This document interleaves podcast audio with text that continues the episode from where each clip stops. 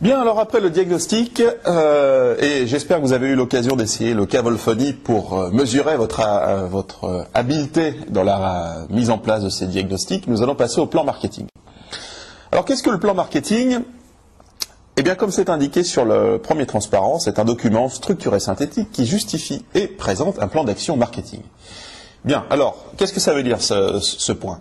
Ça veut dire tout simplement que lorsque vous serez en entreprise ou euh, lorsque vous aurez à faire un stage par exemple, et si on vous demande de travailler sur un projet quel qu'il soit, exemple lancement d'une nouvelle opération de promotion, refonte d'un packaging ou tout autre élément, ben, il y a un certain nombre d'actions qui doivent être décidées et avec ces actions, il y a un certain budget, d'accord, qu'il faut euh, envisager, euh, des dépenses, un retour sur investissement et des choses de ce type.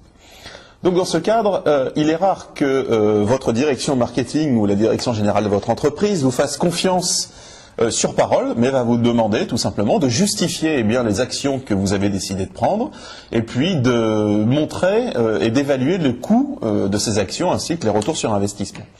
Eh bien, c'est dans ce cadre précis qu'on définit un plan marketing. Un plan marketing étant le document euh, qui va définir, euh, qui va justifier les actions que vous allez euh, proposer, qui va définir le cadre de réalisation de ces actions. Et puis, bien entendu, qui va essayer d'en déduire les implications financières, dépenses comme revenus.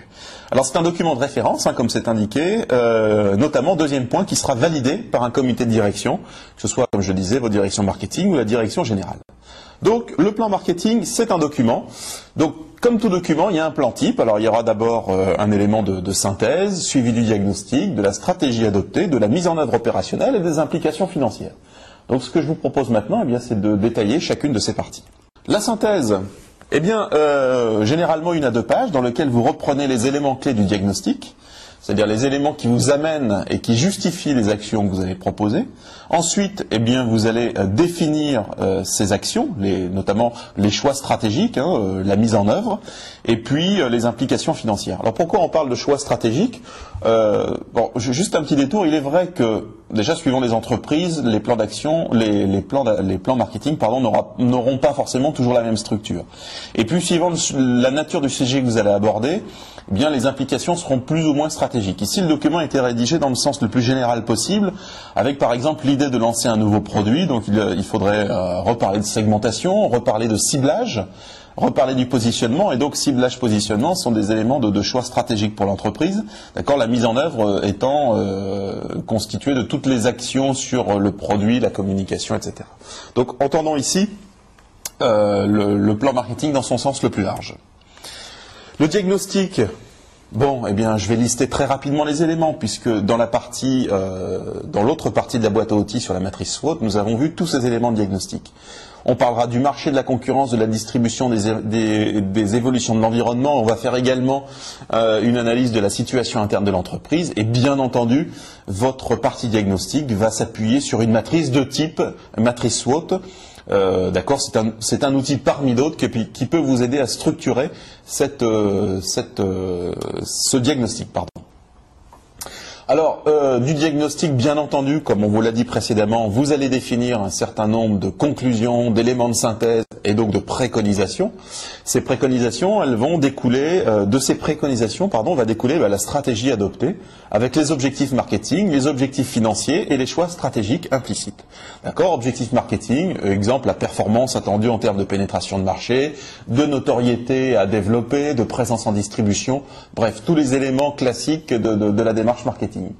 Objectifs financiers, les ventes, les marges, le retour sur investissement, les délais de retour sur investissement également sont des éléments qu'il faut prendre en compte. Et puis les choix stratégiques implicites, ciblage, positionnement euh, en sont deux exemples. Deuxième point, la mise en œuvre opérationnelle maintenant. Alors la mise en œuvre opérationnelle, dans cette partie, vous allez devoir aborder euh, les sujets de deux façons. Tout d'abord, bah, présenter euh, les différents éléments d'action, exemple, comme on l'a dit ici, le produit, les services périphériques, la stratégie de prix, etc. Alors, et pour chacune euh, de ces actions, pour chacun de, ces, paramètres, euh, il va falloir euh, être très précis en proposant une série d'actions et puis un plan d'action détaillé accompagné d'un planning, voire d'éléments financiers sur le coût de ces opérations. Alors ce qu'on veut dire par là, c'est qu'il ne suffit pas, par exemple, de dire, eh bien, nous allons organiser une opération de promotion, et puis euh, c'est terminé. C'est non, effectivement, une opération de promotion, et puis on va être très précis. Quand aura-t-elle lieu? Quels magasins seront concernés? Quelle sera la durée? Quel est le type d'opération de promotion qui a été choisi enfin, Bref, tous les éléments qui précisent et qui caractérisent de façon détaillée le déroulement de cette opération de promotion. D'accord? C'est un élément qui est important euh, au, au niveau du plan marketing il s'agit d'être extrêmement précis euh, sur le déroulement de ces actions. Pour arriver dans un quatrième temps sur les implications financières, le budget alloué à l'ensemble des actions, euh, le retour, exemple la prévision des ventes que ça va, euh, la prévision des ventes générées par ces actions, les marges espérées, D'accord Donc on voit à travers ce plan marketing finalement que c'est certes le travail d'une équipe marketing, mais que euh, l'entité contrôle de gestion ou l'entité euh, financière de l'entreprise sera également très impliquée dans l'organisation et euh, dans l'aide à la définition des paramètres financiers de votre plan d'action marketing. Voilà, ça c'est une structure très globale, très générale. Comme je vous l'ai dit, suivant les entreprises et suivant les situations, il y aura de nombreuses euh, marges d'adaptation de ce document. Mais euh, on a vu les, on va dire la trame très euh, très générale et celle qui à laquelle il faut se raccrocher quand on ne sait pas réellement par quel point commencer. Maintenant, il y a trois détails qu'il ne faut pas oublier lorsque vous rédigez un plan d'action marketing. Tout d'abord, comme on l'a dit euh, au tout départ, c'est un document. Un, document, il est structuré. Il y a un titre, il y a un sommaire, il y a une pagination. Bref, c'est comme pour un rapport de stage. Il faut que le document, euh, si on le reprend dans deux ou trois ans et que vous n'êtes plus là pour expliquer son contenu, eh bien qu'il n'y ait euh, que le lecteur seul puisse s'y retrouver euh, et comprendre euh, la façon de lire ce document. Deuxième point, c'est un document qui se veut tout de même synthétique. Alors certes, on a dit que la première partie est une synthèse, pour autant le document dans son ensemble, lui, on doit aussi l'imaginer synthétique. Donc limiter le nombre de pages, aller à l'essentiel, ne pas noyer le lecteur avec des détails. Quitte à, à faire référence à d'autres documents qui ont été rédigés dans l'entreprise, des études sur lesquelles vous vous appuyez ou tout autre élément euh, qui permettent au lecteur d'approfondir euh, la connaissance du sujet et de voir euh, comment vous avez justifié les actions que vous proposez. Euh, c'est un document objectif, mais qui doit aussi avoir pour but de convaincre votre équipe marketing, votre direction marketing. Alors convaincre positivement ou négativement, c'est-à-dire euh, de faire ou de ne pas faire telle action. Euh, donc des éléments, euh, un diagnostic précis, donc détaillé, structuré, avec une synthèse à la fin.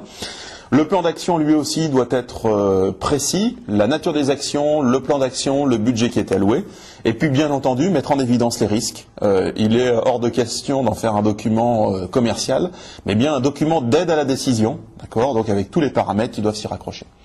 Voilà pour les deux outils que nous avions à vous présenter. Euh, bah, je vous souhaite maintenant de bonnes réalisations à travers les études de cas qu'on va vous proposer.